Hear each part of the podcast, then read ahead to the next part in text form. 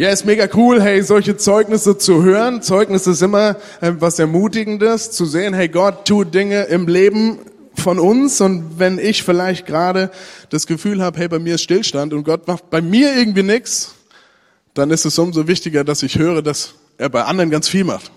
Ähm, vielen Dank. Der erste Gottesdienst in diesem Jahr. Ähm, das ist immer eine ganz coole Gelegenheit. Ich möchte mit euch ein Thema anschauen und das ein bisschen ja, aufrollen so. Ähm, und dieses Thema äh, betrifft uns alle. Mehr oder weniger, auf jeden Fall gibt es Themen ähm, in unserem Leben, Bereiche in unserem Leben, wo dieses Thema drinne vorkommt. Und das Problem ist, wenn wir es nicht verstehen, ich sage dir gleich, worum es geht, aber wenn wir dieses Thema nicht verstehen und die Konsequenzen nicht verstehen, dann kann es zum Beispiel sogar dazu führen, dass du nicht in deine Berufung kommst. Und dass du nicht in dem Weg laufen kannst, wo Gott sagt, das ist dein Potenzial, das möchte ich dir geben, ähm, da möchte ich mit dir unterwegs sein. Und ich rede von dem Thema Passivität. Weiß nicht, wie es dir geht, vielleicht, ähm, also genau, ich möchte dir heute Morgen vier Feinde ähm, aufzeigen, die dich ein bisschen in dieser Passivität halten können und möchte aber auch ganz konkrete ähm, Möglichkeiten aufzeigen, wie du rauskommst aus dem Ding. Ähm, vielleicht ähm, bist du so ein dynamischer Typ und äh, dieses Wort Passivität passt gar nicht zu dir. Aber du stellst fest, es gibt vielleicht irgendwie Themen und Momente in dem Leben, wo du sagst, oh, eigentlich müsste ich jetzt das Gespräch suchen, Dinge ansprechen, irgendwas tun aber ich duck mich doch lieber weg und sage, ach komm, passt schon irgendwie. Ich weiß nicht, ich kenne sowas. Ja, also dass ich manchmal sowas habe und sage, hm, okay, eigentlich wäre das jetzt richtig und dran und wichtig, aber na, nee, mach's lieber nicht.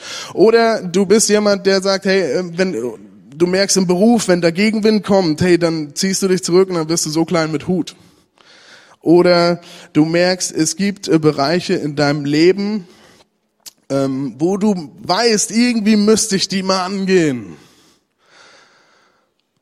Ja, aber dabei bleibt es dann irgendwie auch stehen. Ich gehe mal davon aus, dass uns das alle irgendwie betrifft. Und ähm, wenn du sagst, naja, ich bin mir nicht so ganz sicher, dann will ich dir ganz kurz drei Merkmale zeigen, ähm, wie du mal dich selbst reflektieren kannst und gucken kannst, ob sowas gibt. So klassische Muster der Passivität, das heißt, ganz klar aufschieben. Ja, also ich ich bin äh, voll der Fan von Aufschieben, wenn es zum Beispiel um sowas wie Versicherung und sowas geht, so Papierkram, finde ich voll ätzend. Und das schiebe ich auf, bis es nicht mehr geht und dann habe ich Druck. Ja, ähm, oder eine Sache, wo du drüber nachdenkst, aber du denkst die ganze Zeit und du analysierst und guckst es von allen Seiten an, aber du denkst und du denkst und du denkst und du denkst und du denkst und tust nichts. Das kann ein Zeichen sein. Oder eins, Scham und Resignation. Du hast, ähm, da ist vielleicht ein Thema in deinem Leben, wo du, wo du sagst, hey, das gucke ich noch gar nicht mehr an. Da bin ich so oft mit auf die Nase gefallen. Da habe ich so viel Mist erlebt, so das, das ignoriere ich, das blende ich aus, das schiebe ich zur Seite. Da resigniere ich, das gehe ich nicht mehr an. Das ist egal.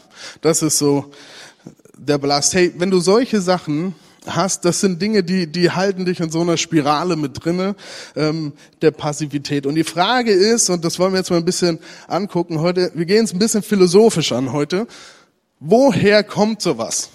Warum haben wir sowas in unserem Leben? Wer ist verantwortlich? Wer ist dran schuld? So, die Schuldfrage ist doch immer gut. Ähm, also, es gibt unterschiedliche Möglichkeiten. Ich möchte vier Gründe ähm, zeigen. Der erste Grund betrifft eher die jüngeren Generationen. Könnte zum Beispiel auch meine Kinder vielleicht sogar betreffen. Und zwar geht es darum, überbehütet. Vielleicht bist du überbehütet aufgewachsen. Was, was bedeutet überbehütet? Überbehütet heißt, du tust etwas für jemanden, was der andere eigentlich selbst kann. Okay? Das ist Thema überbehütet. Du merkst, oh, eigentlich muss ich in meinem Leben noch nie wirklich kämpfen. Ich musste mir noch nie wirklich Sachen erarbeiten. Ich musste mich noch nie wirklich durchsetzen. Ich musste keine innere Widerstandsfähigkeit aufbauen, sondern ich hatte immer irgendwie Leute, ich konnte mich durchschlängeln und ich hatte Leute, die mir alles aus dem Weg geräumt haben. Ähm, Es gibt ein Buch, ich weiß nicht, ich habe es nicht gelesen, weiß nicht, ob es Ironie ist oder ernst gemeint ist, aber das trifft es ganz gut den Nagel auf den Kopf. Ich zeige euch, ich habe das Bild mitgebracht. Der Titel heißt, ähm, Herr Lehrer, bitte verschieben Sie die Deutscharbeit, mein Sohn hat Geburtstag. Also, man redet von Helikoptereltern, man redet von Premium-Kids, ja, von Eltern, die ihren Jüngsten alles aus dem Weg räumen. Die Konsequenz ist, dass dadurch ein passiver Lebensstil entsteht. Weil du gewohnt bist, dass Dinge dir aus dem Weg geräumt werden. Du musst dich nicht durchbeißen, du musst nicht ähm, Widerstandsfähigkeit zeigen, du musst nicht für Dinge einstehen, du musst nicht für Dinge irgendwie kämpfen, sondern ähm, du erwartest, dass Dinge dir aus dem Weg geräumt werden. Und wenn das nicht passiert, dann lehnst du dich halt zurück. Die Bibel nennt das, das ist interessant, weil die Themen, die wir heute ansprechen, das ist nichts unserer Neuzeit. Das finden wir überall in der Bibel. Ich werde ständig Querverweise geben. Die Bibel nennt das Müßiggang. Das ist jetzt nicht unbedingt ein klassisches Wort, was wir uns so im Gespräch an den Kopf werfen, sagen so, hey, bist du heute mal wieder voll im Müßiggang drinne so, ähm, sondern ähm, was heißt Müßiggang? Es ist das Suchen und das Streben nach einer entspannten Tätigkeit, nach nichts, nach Sofa quasi. Das ist Müßiggang und ähm, und alles, was anstrengend ist, was dir was kostet und so weiter, das äh, lässt du andere machen oder du machst gar nicht. David, König David, hat erlebt, was Konsequenz von Müßiggang ist. Wenn du im Müßiggang drinne bist, die Bibel sagt an einer anderen Stelle, nennt das auch Faulheit. Ja? Müßiggang gleich Faulheit. Passivität, Faulheit und so weiter. Alles ein Ding. Ähm, und König David war zu einer Zeit, wo man damals im Alten Testament ähm, Feldzüge geführt hat. Das war immer im Frühjahr. Hat er gesagt, nö, ich mache nicht mit. Aber es wäre seine Aufgabe gewesen. Als König vorneweg seine Truppen anführen. Und er hat gesagt, nee, ich mache nicht mit, ich bleib ähm, im Palast und chill. Müßiggang. Suche eine entspannte Tätigkeit, nämlich nichts tun. Und was passiert ist dann, dass er auf seinem Dach da, auf seinem Balkon rumläuft und Bathseba sieht und Bathseba dann ähm, leicht bekleidet auf einem anderen Dach rumliegt und so. Und wenn du die Geschichte kennst, ich gebe dir die Kurzform, er lässt sie holen, sie schlafen miteinander, Ehebruch passiert, ein Kind entsteht und so weiter. Das Ding geht in die Hose. Okay. Er hat seine Verantwortung nicht gelebt, war in seinem Müßiggang unterwegs und er war offen für Versuchung, er war offen für, ja, für den großen Fall in diesem Moment eigentlich. Also, die Bibel warnt uns an ganz vielen Stellen, kannst du in Sprüchen nachlesen, so ähm, vor Müßiggang. Eine andere Möglichkeit ist, dass du vielleicht ein Typ bist, der angepasst ist. Der sagt, hey, kämpfen und so und für Sachen einstehen, das ist alles anstrengend. Ich bin sowieso nicht so kämpfen, finde ich nicht cool. Ich bin eher Pazifist auch so und äh, sich da irgendwie durchsetzen müssen, so, ja, bei den Schwaben in der obersten Führungsetage, es wäre die breitesten Ellenbogen, so, das ist nicht meins, so. Ähm, also, ähm, finde ich nicht cool. Ich bin eher so der Nette, ich bin so der Nice Guy Typ. Ich habe mich durch das Leben emporgelächelt. Dadurch, dass ich nett war, bin ich gut durchgekommen. Bei Mädchen kennt man das auch. Das sind die Prinzessinnen von den Papas und die sind nett und die wissen ganz genau, welche Tricks sie wo wie einsetzen müssen und die kommen durch. Ohne irgendwo für was einstehen zu müssen, kämpfen zu müssen, durchsetzen zu müssen. Und sie kommen so durch und ähm, und mussten nie irgendwie ins Unbequeme rein. Jetzt wollen wir ganz kurz einen Blick auf unsere Kultur, in der wir leben, in unserer Gesellschaft. Wir leben heutzutage in einer Kultur, die angepasst und die nett ist. Angepasst sein ist ganz wichtig heute. Es gibt eine Umfrage von der Uni in England und die wurde zweimal gemacht, einmal 2016, einmal 2022. Und da ging es um Folgendes. Da war die Frage, was ist wichtiger? Die freie Meinungsäußerung, dass jeder sagen kann, was er denkt, oder auf der anderen Seite, dass wenn ich etwas sage, der andere sich nicht angegriffen fühlt. 2016 war es so, dass alle Studenten gesagt haben, die freie Meinungsäußerung ist viel wichtiger als das, dass ich darauf achten muss, dass ich hier keinem irgendwie über den Latz fahre. 2022 hat sich das Ding komplett umgedreht. Das heißt, es ist viel wichtiger, dass, was ich sage, dass der andere sich nicht angegriffen fühlt. Dass es nicht schlimm ist, dass es angepasst ist.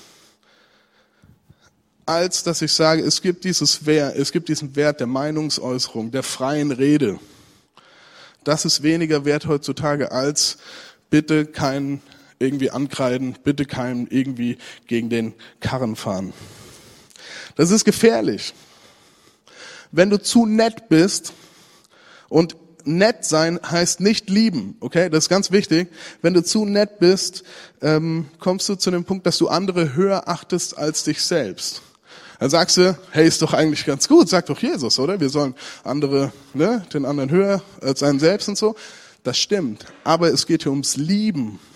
Und dem liegt das Doppelgebot der Liebe als Grundlage. Und da heißt es, du sollst den Herrn, dein Gott, lieben, deinen Nächsten wie dich selbst.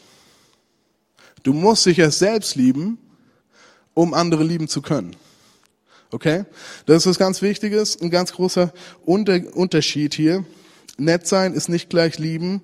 Ähm, wer jeden anderen mehr achtet, der verliert irgendwann die Selbstachtung. Dritter Punkt. Ähm, ich nenne es äh, toxische Beziehungen. Ich habe ähm, ich hab einen mega guten Vortrag gehört und lass immer mal wieder Sachen einfließen. Ähm, das ist zum Beispiel jetzt auch eins. Ähm, und ich fand es super eindrücklich und den möchte ich dir anhand von der biblischen Geschichte erklären. König Ahab. Ja, ist nicht unbedingt einer der besten Könige, wenn du dich ein bisschen auskennst. Ähm, er war der große Gegenspieler von Elia. Und König Ahab ist so ein bisschen, naja, der hat ein Problem. Der war eigentlich gar nicht so mega böse. Er war schon böse, aber er war jetzt nicht so der super Bösewicht so. Ähm, und was er aber mit sich hat machen lassen, ist, er hat sich manipulieren lassen von einer Frau, die Isabel heißt. Von einer, ich sage, nenn's mal, eine toxische Stimme. Und ähm, es gibt diese Situation, da geht es um einen Weinberg, um Nabots Weinberg. Und, äh, und der Ahabe sagt so, ach, schöner Garten, hätte ich Lust drauf, würde ich gerne haben, ähm, weiß aber nicht wie. Und die Säbel kommt und dann schauen wir kurz, was da steht in 1. Könige 21. Da heißt es, da sagte seine Frau Isabel zu ihm, du bist ja jetzt König in Israel. Steh auf und iss und sei guter Dinge. Ich werde dir den Weinberg Nabots aus Jezreel verschaffen. Sie macht nichts anderes als, als sie lässt ihn einfach umbringen. Okay? Nabot ist weg, Weinberg gehört dem König. Okay. Ähm, was sagt sie? Sie sagt, hey Ahab, entspann dich, alles gut, alles gut, ich kümmere mich drum, hey, ja, ist doch easy. Und sie manipuliert letztendlich ihn für ihre Dinge. Und ich glaube, ein Grund, warum Menschen nicht in ihre Kraft, in ihr Potenzial kommen, liegt an solchen Stimmen. Dass es vielleicht Menschen in deinem Umfeld gibt, die genau so eine Stimme sind. Die dir Kraft kosten, die dir den Stecker ziehen, wenn du mit ihnen zu tun hast. Aber es kann auch sein, dass es nicht äußerliche Stimmen sind, sondern es kann auch sein, dass es eine innerliche Stimme ist. Ich mache dir mal ein Beispiel, wie diese innerliche Stimme aussieht. Die sieht so, ach komm, hey, stress dich noch nicht, lass die anderen sich stressen. Musst du doch jetzt nicht machen. Hey, gönn dir doch mal was. Oder, ich wusste es, immer ich, immer ich. Ich bin immer der Arme, immer kriege ich's ab. Opfer. Das sind toxische Stimmen, die dich rausziehen, die ziehen dir den Stecker, die verhindern, dass du in deine Kraft kommst. Vierter Grund. Und den haben wir auch alle irgendwo mal erlebt und der ist relativ hart. Das ist das Thema Scham. Vielleicht kannst du dich an Sportunterricht erinnern, der Grundschule oder so, und du sagst so, jetzt probiere ich's, ich spring über diesen Bock. Und du nimmst Anlauf und du ähm, triffst das Trampolin nicht richtig und rammst voll gegen den Kasten, alles fliegt um und die ganze Klasse lacht. Du hast dir vorher diesen Go gegeben, hast gesagt, yes, das ist meine Herausforderung, ich werde die schaffen und ich werde kämpfen, ich werde das tun. Und du tust es und du versagst und du fällst hin und Alle lachen und dann macht sich ein Gefühl in dir breit. Du könntest im Boden versinken. Das nennt sich Scham. Und Scham bringt dich dazu, dass du es nie wieder nochmal, du wirst über keinen Kasten mehr springen, wenn du Scham nicht besiegst. Du wirst gar nicht mehr springen, sondern laufen oder keine Ahnung, ja. Ähm, und ich will dir zeigen, an, an einem Beispiel, ganz konkret im Neuen Testament, dass das ständig aufpoppt und dass es ständig, dass ständig die Leute im Neuen Testament damit konfrontiert waren. Als Petrus Gefangennahme Jesus und so weiter. Petrus, ich werde dich nicht verraten. Ich gehe nie von deiner Seite weg, Jesus. Ich bin immer am Start. Und selbst wenn die was weiß ich machen, ich komme mit. Und Jesus sagt, ehe der Hahn dreimal kräht, hast du mich schon verleugnet. Oder ehe der Hahn kräht, hast du mich dreimal verleugnet. Okay? Was dann passiert ist, es kommt genau so. Er wird erkannt, hey, du bist doch auch, hast du auch mit diesem Jesus da zu tun gehabt? So, nein, ich kenne den nicht, ey, lass mich, dreimal. Der Hahn kräht. Und dann kannst du Folgendes nachlesen in der Bibel, dass Jesus irgendwie zu Petrus schon gesagt so, hä? Hab's dir gesagt, so, hm. Und dann lesen wir in Lukas 22, 62, und Petrus ging hinaus und weinte bitterlich. Da ist gerade Trauer, Scham, Resignation, alles gerade voll operativ unterwegs. In dieser Szene. Und Petrus musste das überwinden. Wenn er da dran stehen geblieben wäre, ich hab's, ich hab's, ich hab's nicht hingekriegt, ich hab's, hab's vermasselt. Toxische, toxische Stimme. Ja, das war doch klar, Petrus, ey, hast eine große Klappe und nichts dahinter, so, ja. Dann wäre aus Petrus nichts mehr geworden. Dann würden wir nicht davon lesen, dass Jesus sagt, auf dir will ich meine Kirche bauen. Er musste damit klarkommen. Die Leute waren konstant damit aufgefordert, ähm, aufgefordert umzugehen. Weißt du, was diese destruktive Stimme macht? Die geht her und sagt so, was du, Kind Gottes? Guck dich doch mal an, ey. Guck dir mal dein Leben an. Du kannst nie im Leben ein Sohn Gottes sein. Du kannst nie im Leben eine Tochter Gottes sein. Schau doch mal deine Gedanken an. Du denkst, du bist was Besonderes, dass Gott irgendwas mit dir vorhat?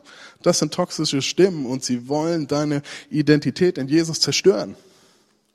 Und wenn das passiert, dann, dann machst du nichts mehr, dann bist du schachmatt gesetzt, dann handelst du nicht mehr. Weil du irgendwann sagst, ja, ich glaube das ja, warum soll ich was für Gott irgendwie besonders sein? Okay? Also, das sind wichtige Dinge.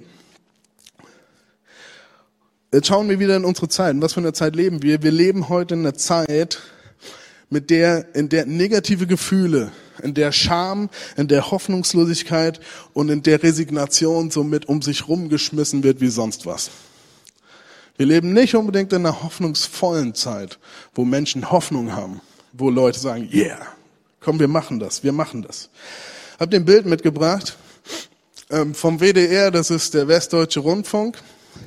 Und das beschreibt es sehr gut. Ja, da hast du das arme Baby in der Mitte, das weint und leidet. Und ähm, und auch die so stark wirkt sich die Klimakrise auf die junge Generation aus. Also ein Kind, was 2020 geboren wird, ähm, hat erlebt doppelt so viele Waldbrände, dreimal so viele Überflutungen, siebenmal so viele Hitzewellen und dreimal so viele Ernteausfälle. Und jetzt stehen wir da und wir sehen dieses Kind und ich will gar nicht über die Klimakrise reden, ja, die existiert, da muss man gescheit mit umgehen und so weiter, aber ich möchte darüber reden, wie wir mit solchen Sachen umgehen. Jetzt siehst du dieses arme Kind in diesen furchtbaren Zeiten, wo sich die Eltern eigentlich schon ähm, sagen müssten, wie unverantwortlich das war, ein Kind zu bekommen, was 2020 geboren wurde, weil es ist eben dreimal so vielen Überflutungen ausgesetzt und so weiter. Aber weißt du was? Du und ich, ich sage jetzt mal was. Wir haben wahrscheinlich in unserem Leben noch keinen Krieg erlebt, hautnah. Wir haben in unserem Leben noch keine Folter erlebt. Du musstest noch nie fliehen wahrscheinlich. Du hast noch nie Hunger leiden müssen. Wahrscheinlich hast du keine Nacht frieren müssen. Und wenn du dir das leisten kannst, kannst du auf den Knopf drücken und einen Flug in die Staaten buchen. Du kannst auf den Knopf drücken, das Licht geht an, du kannst an einem Rädchen drehen, die Heizung wird warm und so weiter wir leben in Zuständen, menschheitsgeschichtlich, würden alle Leute vor uns sagen, ihr seid Götter, ihr seid Könige, ihr, ihr lebt wie Könige. Mit Technologien und so weiter. Ja, ähm, ich sage nicht, dass das nicht schlimm ist. Ja, ich sage, wir haben heute andere Technologien und es gab mal einen ein, ähm, ein Philosoph, der gesagt hat, jede Generation hat immer wieder behauptet, dass sie am schlechtesten dran sind. Jede Generation, die gelebt hat, hat gesagt, oh, alles vor uns war Kinkerlitzchen. Heute ist es heftig. Ja? Ich glaube, wenn wir das heute jemandem sagen würden, ähm, der im Zweiten Weltkrieg krass involviert war und alles verloren hat und so weiter, der würde, das wäre Hohn für den. Wir sagen, hey, heute ist das Heftige, nicht damals bei dir. Das war Mir geht es um einseitige negative Darstellungen und ich glaube, dass im deutschsprachigen Raum, ähm, das ist nicht unbedingt ein Raum, der an Optimismus, an Hoffnung, an Mut ähm, über, am Überfließen ist, sondern wir sind eher negativ. Weißt du, ähm, wenn man zurückdenkt, Martin Luther King, Bürgerrechtsbewegung, seine Rede fing an mit I have a dream. Ich habe einen Traum dass an einem Tag irgendwann in der Zukunft das und das und das passieren wird. Heute ist es, I have a nightmare. Ich habe einen Albtraum. Heute ist alles negativ. Wir sind die letzte Generation, wir sind ähm, und so weiter und so weiter. Wir müssen uns auf die Straßen kleben und keine Ahnung. Ich, ne? So, ähm, es ist alles negativ und destruktiv. Und jetzt sage ich euch mal Folgendes. Erinnert euch an Römer 12,2, wo es heißt, passt euch nicht den Maßstäben dieser Welt an. Was gibt uns das Neue Testament für einen Maßstab, wer wir sind, was Christen haben? 1. Korinther 13. Nun aber bleiben Glaube, Hoffnung, Liebe, diese drei aber, ja, diese drei, die Liebe ist die größte unter ihnen. Hey, Christen sind irgendwie, sollen irgendwie anders sein. So lese ich es in der Bibel. Sollen Menschen irgendwie sein, die Hoffnung bringen. Hoffnungsträger sollen Menschen sein, die, die in der Liebe unterwegs sind. Sollen Menschen sein, die vielleicht bei diesem negativen, alles geht den Bach runter, nicht unbedingt mitmachen, weil sie in ihrem Denken erneuert werden durch den Heiligen Geist. Okay. Diese vier Dinge, die ich gerade aufgezählt habe, die können es bewirken und werden es bewirken, dass du nicht in deine Kraft kommst, dass du passiv bleibst.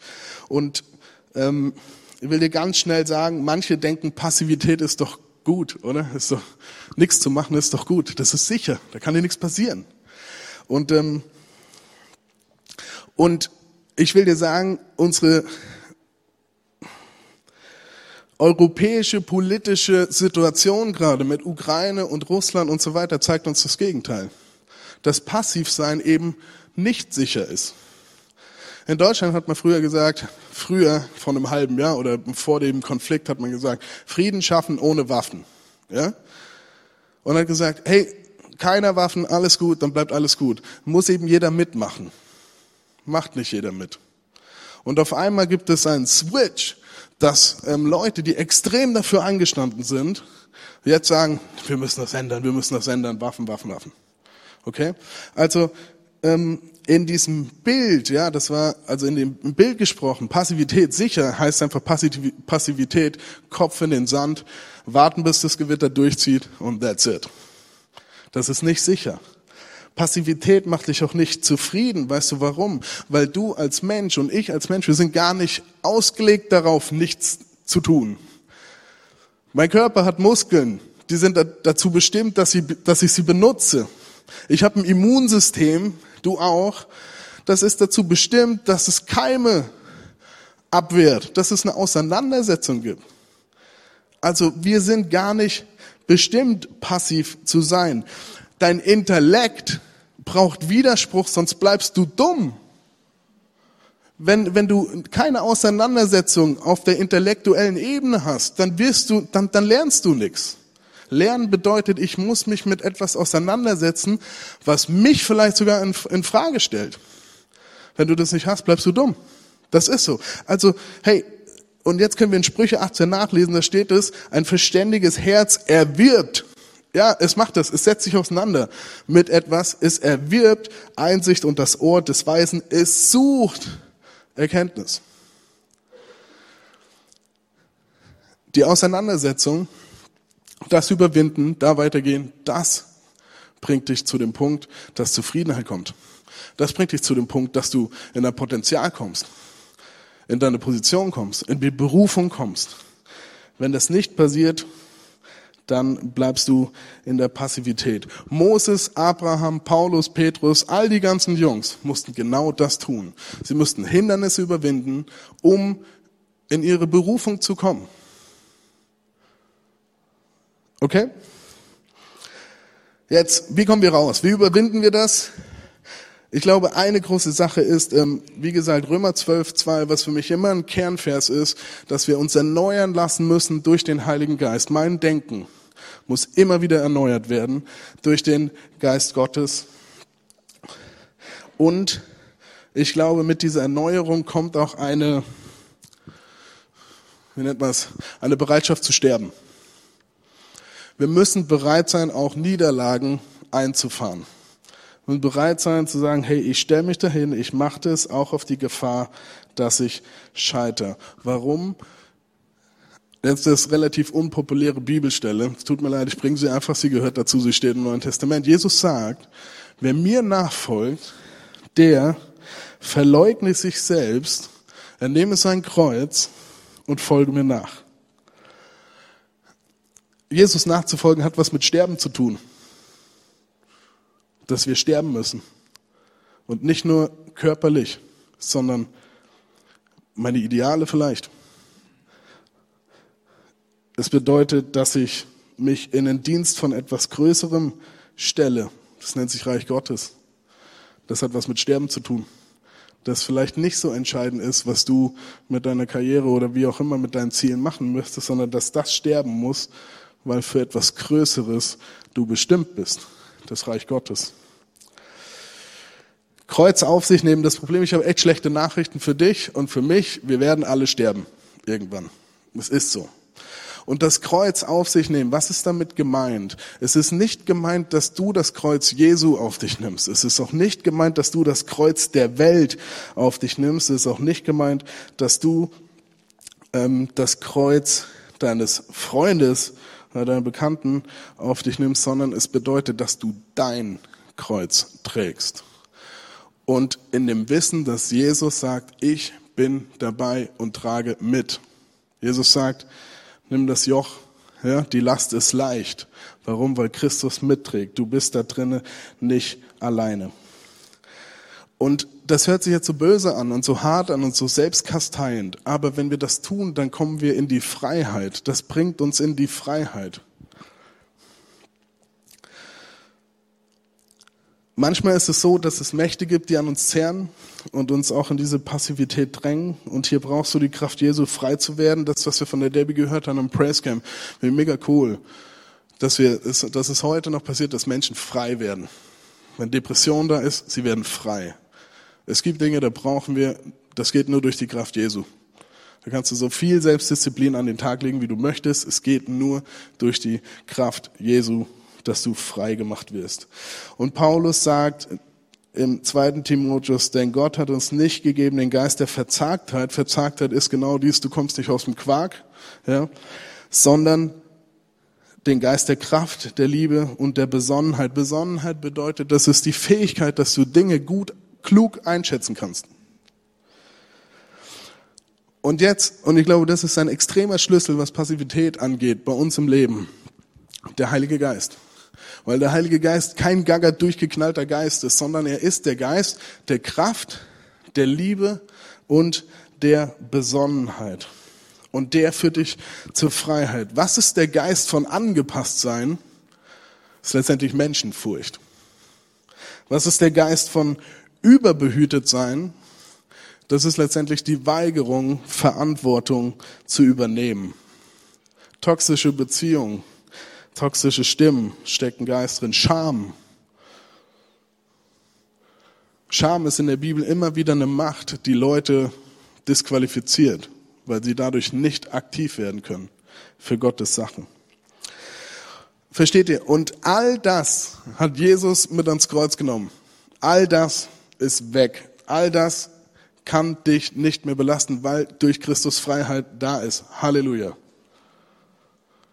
Das ist die Realität, in der wir stehen. Und jetzt zum Schluss. 2. Petrus 1, 5 bis 8, da steht nämlich ganz konkret, was du machen kannst, um aus Passivität rauszukommen. Da heißt es darum, setzt allen Eifer daran, mit eurem Glauben die Tugend zu verbinden, mit der Tugend die Erkenntnis, mit der Erkenntnis die Selbstbeherrschung und mit der Selbstbeherrschung die Ausdauer. Okay, also Petrus sagt, das, was du glaubst in deinem Herzen, ja, verbinde das mit der Tugend. Was eine Tugend? Das ist eine gute Angewohnheit, die so in Fleisch übergegangen ist. Ja, verbinde das. Dein Glauben mit dem, was du tust. Wort und Tat. Okay? Dann geht er weiter und sagt, die Tugend verbinde sie mit Erkenntnis. Also es hat was, es ist wichtig, was du denkst. Es ist nicht egal. Es ist wichtig, was du an Erkenntnis hast. Und die Erkenntnis verbinde sie mit Selbstbeherrschung. Was ist Selbstbeherrschung? Das ist meine Definition, das ist die Fähigkeit, Nein zu sagen. Das ist Selbstbeherrschung. Und mit der Selbstbeherrschung die Ausdauer, die Fähigkeit, Dinge durchzuziehen. Das ist eine ganz einfache Schritt-für-Schritt-Anleitung von, von, ähm, von Petrus, wie du aus der Passivität rauskommst in deinen Themen. Und weißt du, was das Coole ist? Wie gesagt, das ist kein Thema des 21. Jahrhunderts, Passivität. Das hatten die damals schon. Und dann heißt es da, wenn dies alles bei euch vorhanden ist weg und wächst, dann nimmt es euch die Trägheit und die Unfruchtbarkeit. Wenn wir das machen, hat es Konsequenzen. Und warum oder wozu? So dass ihr Jesus Christus, unseren Herrn, immer tiefer kennt. Hey, wenn ich das mache, passiert etwas, dass ich in eine tiefere Erkenntnis Gottes komme. Abgefahren. Ich möchte dich einladen, heute Morgen Anfang des Jahres, ähm, du kennst dich selbst, du weißt, wo du stehst. Aber welche Themen möchtest du angehen? Nach diesem 1. Petrus-Plan. Wo willst du in Bereichen aufstehen und sagen, ich möchte in die Kraft kommen? Ich möchte nicht mich irgendwie wegducken oder ja, irgendwie passiv bleiben. Ich lade dich ein, weil Gottes Geist ist hier und er will Dinge tun und ähm, und auch Entscheidungen treffen, dass sie gesegnet sind. Und ich möchte für dich beten jetzt.